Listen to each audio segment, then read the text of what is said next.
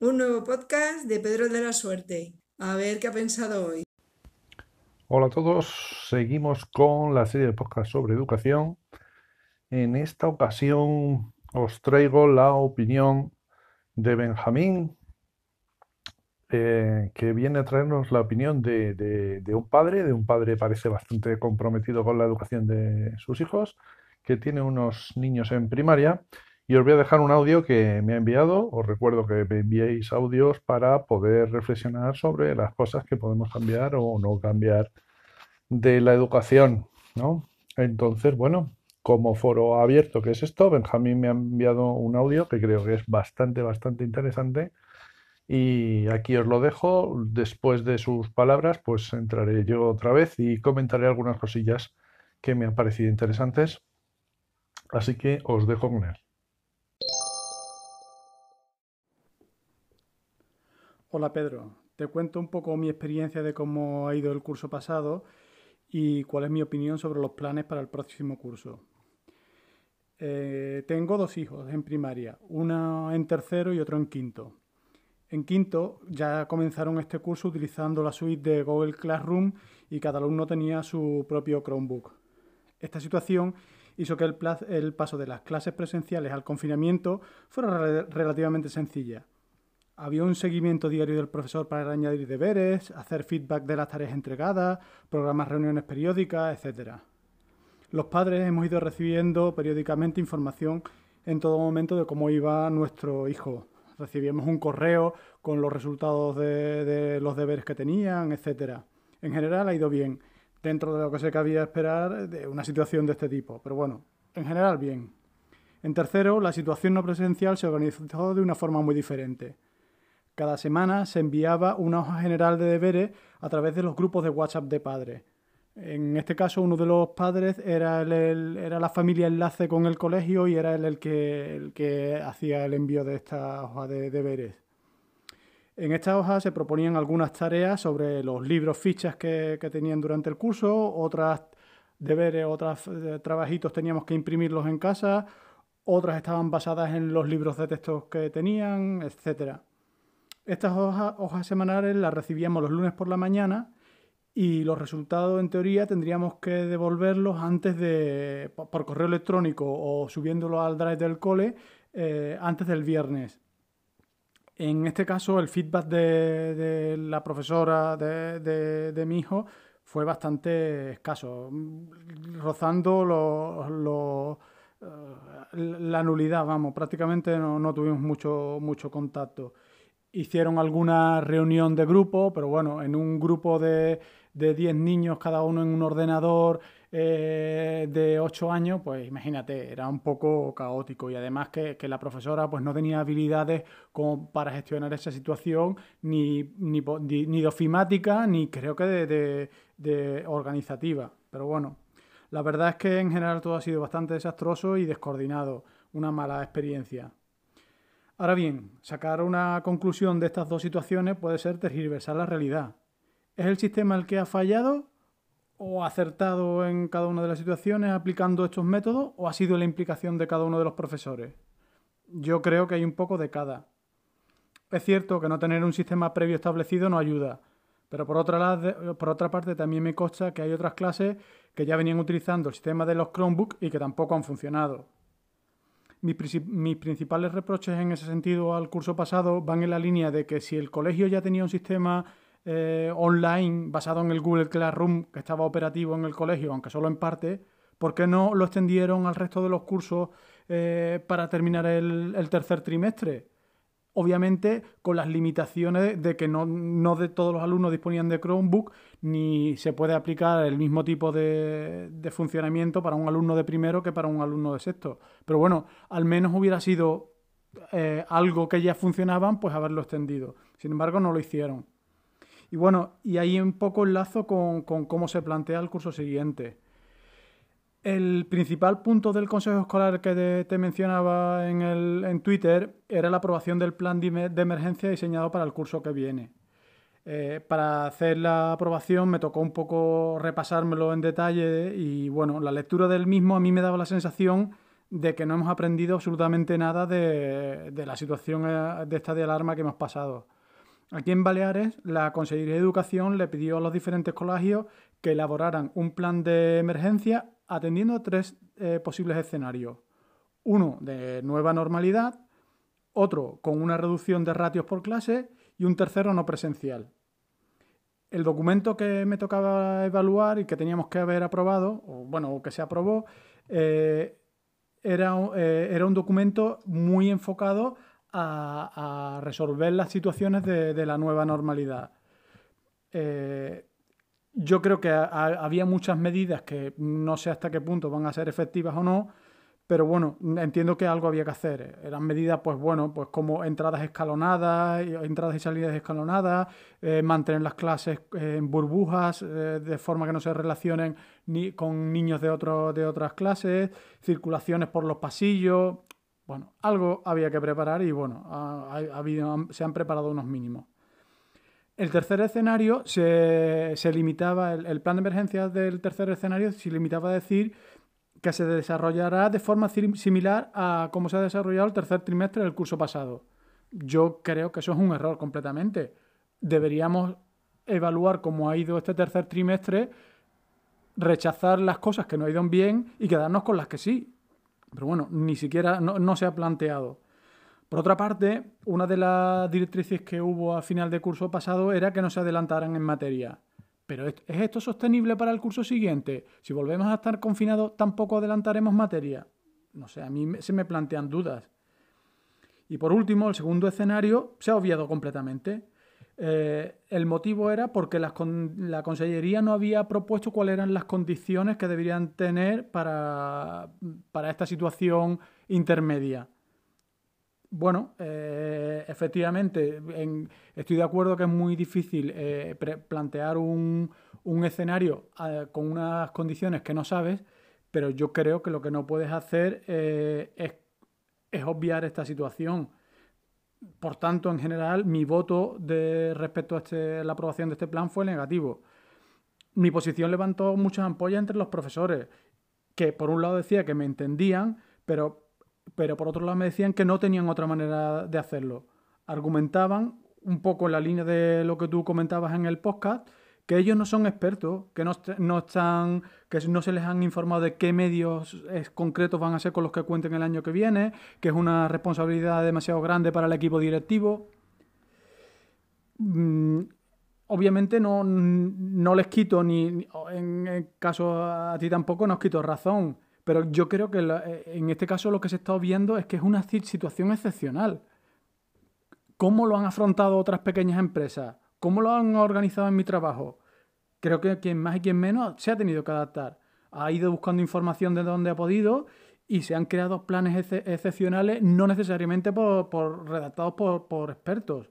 En mi trabajo, por ejemplo, también ha sido el equipo directivo quien ha tenido que elaborar este plan de emergencia. Se ha apoyado dentro de la empresa, dentro de quienes tenían más experiencia en este sentido, y luego este plan ha sido ratificado por el Servicio de Prevención. ¿No se podría haber hecho algo así eh, con los colegios? Y como te decía, para el escenario segundo, este de, semipresencialidad, entiendo que no es posible plantearlo completamente si no se tiene toda la información. Pero en mi, en mi opinión, lo que sí que podría haberse hecho es definir cuál sería el mejor escenario en cuanto a, ratios, por ejemplo, con los medios que actualmente dispone, con los profesores que tiene, con las aulas que tiene, con los diferentes espacios. Pero no, simplemente se ha obviado. No sé. Si de verdad el, claustro o el equipo directivo pensaban que no era su responsabilidad o, que, que, les venía grande o que no, no, era, no era su, su papel, yo creo que simplemente deberían haberse negado a hacer este plan ya que el plan que se está presentando al final no va a servir a no ser que estemos en la situación de nueva normalidad. Si tenemos que pasar a la fase, a, la situación segunda o a la tercera, este plan no, no me sirve, no nos sirve de nada. No sé. En resumen, creo que todo el mundo o todos estamos obviando de que estamos ante una situación excepcional completamente. Y que ante esta situación excepcional tenemos que aportar todo lo poco o, lo mucho que podamos.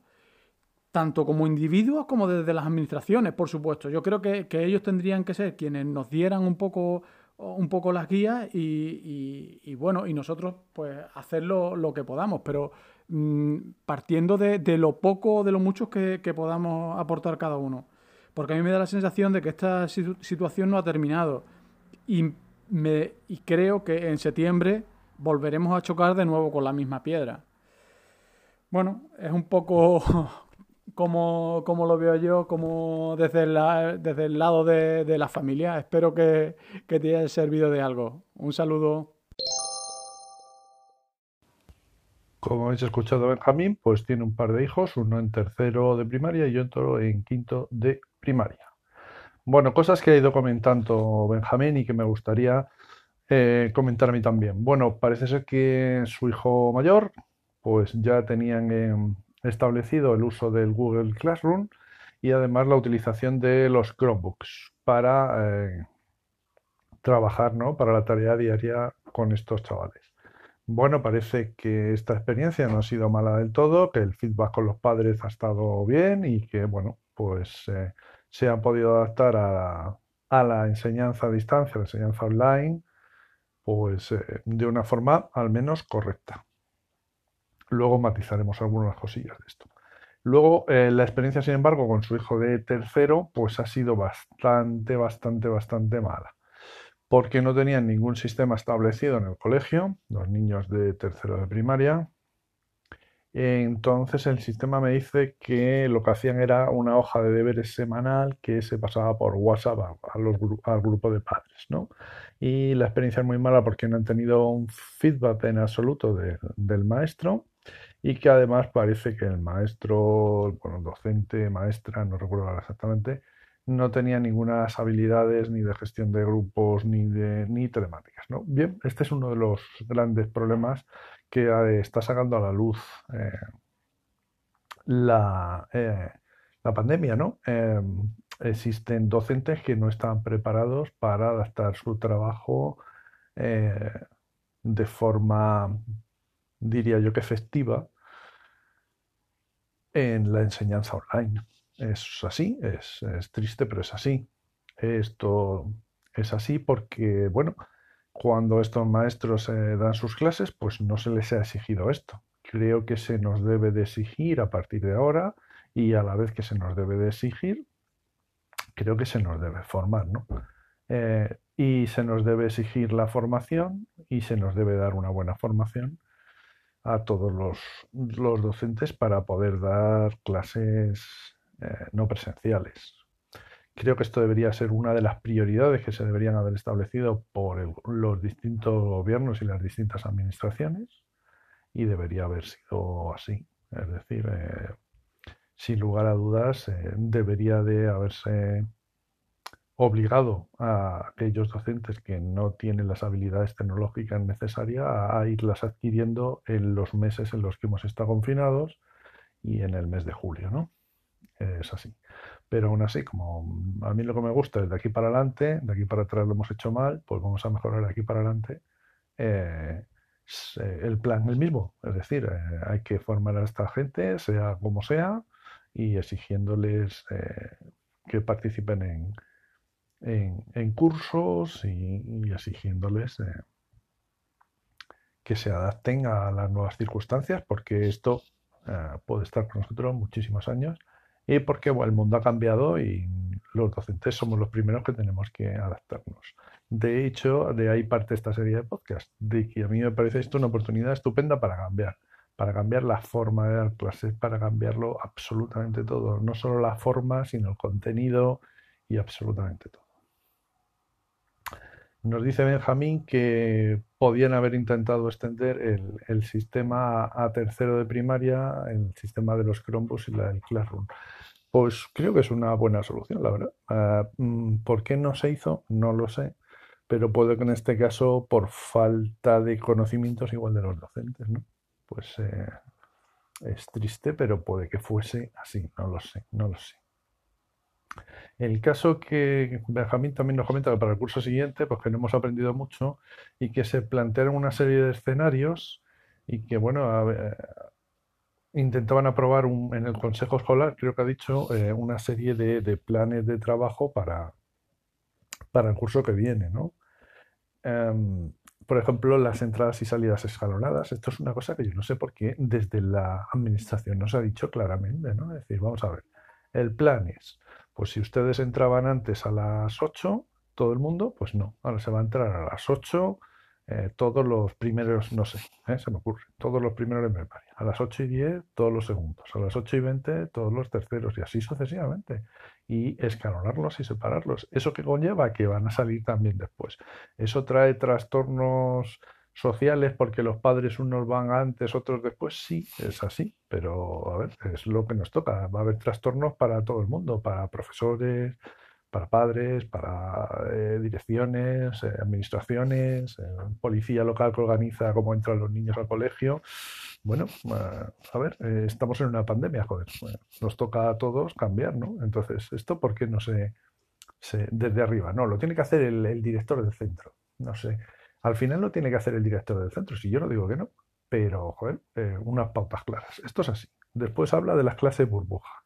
Eso me parece muy buena decisión. Las clases se relacionan solo los niños entre ellos y en caso de que alguno dé positivo, solo esa clase será confinada de alguna manera, ¿no? El resto del colegio puede seguir funcionando. ¿Esto qué conlleva? Conlleva que los recreos no se relacionen, que no se hagan a la misma hora en el recreo.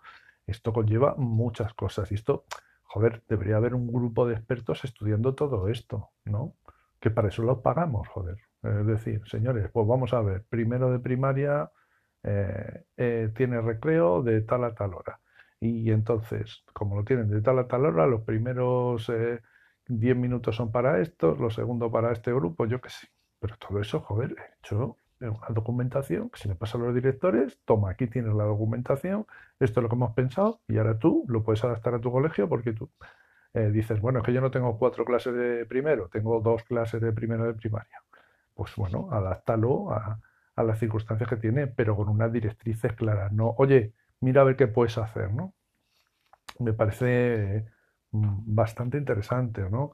También habrá que separar los espacios, habrá que, sí, pues, estabular al ganado. Es triste, pero que es así. Es decir, como van a tener que compartir zonas de patio, porque hay colegios, institutos que hay mil personas que salen al patio, vale, no van a salir todos a la vez, buena medida, pero aún no saliendo todos a la vez sigue habiendo mucha gente en el patio. Si no queremos que se relacionen, pues va a haber que estabularlo. Es decir, va a haber que esta es la zona de primero A, esta la de primero B, esta la de primero C y esta la de primero D. Y, y con un profesor al cargo que impida que se salten los alumnos de un sitio a otro. De nuevo, se requiere un profesor que esté pendiente de todo eso, ¿vale? Que a eso voy a ir luego después. Para todo se va a requerir profesores que estén pendientes de eso. ¿Que es su labor? Sí, pero que es añadirle trabajo a los profesores. ¿Cómo se soluciona eso? Metiendo más profesores. Es fácil, ¿no? Es así de sencillo. ¿Qué ocurre? Que eso vale dinero. Como no hay dinero, pues no se va a hacer. Como no se va a hacer, los profesores que estamos dentro vamos a decir, oye, a mí no me metan más trabajo, que ya tengo bastante con el trabajo que tenía antes, el trabajo nuevo de las clases online y de todo lo que tengo que hacer nuevo que antes no hacía y ahora encima quieres que tenga también más horas. Bueno, algunos de vosotros supongo que diréis, joder, si ya trabajáis muy poco, ¿no? Que es lo que se ve en los comentarios por ahí en Twitter y en muchos sitios. Bueno, trabajo lo que tengo que trabajar, lo que ha decidido la sociedad, que yo no he puesto las normas, ¿eh? Yo me he presentado a una oposición y tengo un trabajo que dice que tengo que dar tantas clases eh, presenciales, que tengo que eh, hacer tantas guardias, que tengo que hacer tantas reuniones y que te- tengo establecido un horario, como tendréis todos en vuestros trabajos. A ver si ahora va a resultar que los únicos que tenemos horario eh, y establecido las horas que hay que trabajar somos los profesores. Algunos tendrán la desgracia de que sois autónomos y trabajáis 24 horas al día. Bueno, pues lo, lo- siento, no puedo decir otra cosa. Yo tengo mi horario, tengo que cumplir. Llevamos varios años que nos van subiendo la carga de trabajo cada vez más, más, más, más, más, más y más. Eso va en perjuicio de vuestros hijos, ¿eh? Vale, va en perjuicio de mi salud, pero va en perjuicio de vuestros hijos y de la atención que le puedo dedicar a cada uno de vuestros hijos. Al ser al final los más perjudicados, como siempre, los alumnos. Pero bueno. Eh, más cosas que comenta Benjamín. Habla sobre que deberíamos haber eh, evaluado lo que se hizo de marzo a junio. totalmente de acuerdo. O sea, una de las cosas que creo que hemos hecho muy mal desde el sector educativo es no haber evaluado que se ha hecho bien para poder repetirlo y que unos compañeros, digamos, tomen nota de otros compañeros y que se ha hecho mal. ¿vale? Y digo que no se ha evaluado de una forma formal, ¿vale? O sea, con documentación porque claro, es evidente que entre nosotros en nuestros, en los distintos departamentos, pues nos hemos reunido y los compañeros hemos comentado, oye, pues yo he hecho esto, pues no me ha funcionado, pues yo he hecho tal cosa, a mí sí, ah, pues lo voy a probar yo, ah, pues a mí no, pues a mí sí. Todo eso, por supuesto, se ha hecho en las reuniones que tenemos los profesores entre nosotros, pero de una forma mucho más formal mm, no se ha hecho. Creo que no se ha hecho y se debería hacer. El un debate que plantea Benjamín brutal es el de avanzar la materia o no avanzar la materia, ¿vale? De marzo a junio se decidió no avanzar materia porque hay chavales que no tienen materiales y tal. Bueno, aquí debería haber un plan, volvemos a lo del plan, ya para mm, decirles a la gente que no tiene el material para seguir las clases en su casa, que se, pues tiene que haber un plan para que los colegios les doten de ese material. O incluso para que esa gente sí pueda ir al colegio donde está el material, ¿vale? Yo, por ejemplo, se me ocurre que la gente, eh, o sea, si no se puede ir a clase, no podrá ir todo el mundo a clase porque no se pueden respetar las distancias de seguridad y tal, pero a lo mejor algunos alumnos sí pueden ir a clase, ¿no? Esos que no tienen material pueden ir y que vayan al material. Por supuesto, eso requiere que haya de nuevo profesores en las aulas para atender a esos alumnos en el uso de ese material. Y claro, por supuesto, requiere profesores atendiendo a los alumnos que están fuera. O sea, bueno, todo esto creo que es gestionable.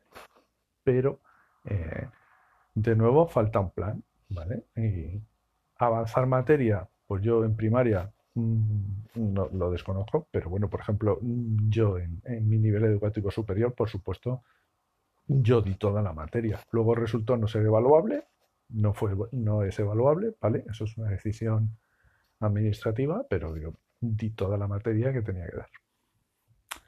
Más cositas que habla Benjamín sobre así ah, las directivas y tal, y sobre la responsabilidad. Yo justifiqué a la directiva por el marrón que les ha caído, el marrón sanitario, que les eh, piden que hagan un plan sanitario. Pero vamos a ver, es que, no sé, mm, esto pues eso, la mayoría de los centros lo ha hecho y lo habrán hecho con toda la voluntad, pero no hubiera sido mucho mejor que lo hubiera hecho la administración consultando con unos expertos que sean sanitarios de verdad, diciendo, oye, eh, tenéis que tomar estas medidas, en concreto todas estas medidas, esta es la batería de medidas que podéis tomar, ver cuáles son aplicables en vuestro centro, pedirme recursos, que volvemos otra vez a lo mismo, qué recursos necesitáis para tomar estas medidas sanitarias y aquí tenéis los recursos con este dinero, ¿vale? Aquí lo tenéis. ¿Qué pasa? De nuevo, dinero. Administración te dice, no hay dinero. Pues si no hay dinero, ¿cómo se van a tomar medidas? Pues así estamos. Que no hay ningún plan para hacer absolutamente nada, ¿no? En fin. Y dice Benjamín, con mucha razón, que chocaremos en septiembre con la misma piedra. Pues sí, totalmente de acuerdo. Y ahora el problema es que ya chocamos con la misma piedra, pero joder, deberíamos haber hecho un plan, ¿no? Así que en este caso todos tendremos la culpa, pero especialmente eh, los docentes y la gente que nos dedicamos a, la educación, porque es nuestro curro. Así que sí, es eh, una pena, pero nos vamos a volver a meter un morrazo estupendo en el curso que viene. Ah, bueno, se está haciendo esto ya muy largo, así que lo dejo por aquí pidiéndoos de nuevo que mandéis vuestras opiniones y todo lo que creáis conveniente a arroba en Telegram, en Twitter, en Gmail, en donde queráis. Venga, un saludo, chao, chao. Este podcast forma parte de la red de podcasts sospechosos habituales. Suscríbete a la red y tienes audios de diversas temáticas. Nos oímos en el próximo episodio.